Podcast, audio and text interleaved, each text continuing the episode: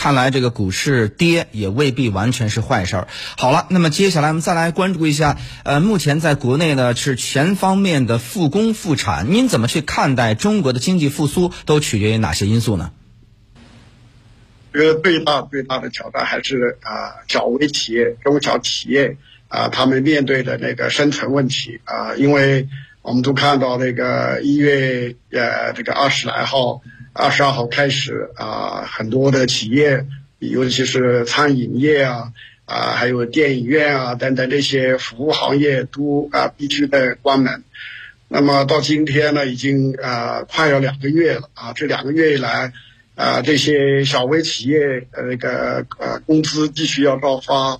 那个租金继续要支付，还有其他的那个福利啊也都要付的，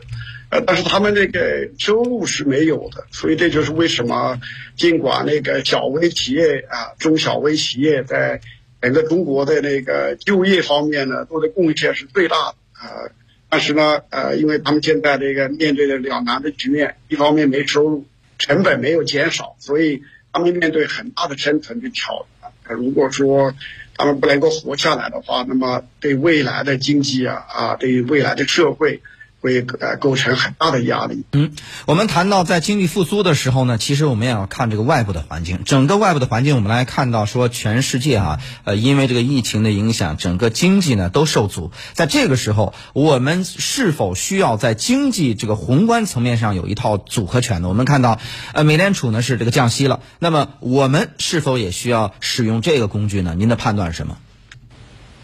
啊，可能现在国内的这个降息不降息啊，这个不是问题最关键的地方啊。还呃，我觉得这个第一呢，就是啊，小中小企业的那个税务负担呢还是太重了啊。其实除了正式的啊各种那个企业税以外，还有各种费啊啊监管的，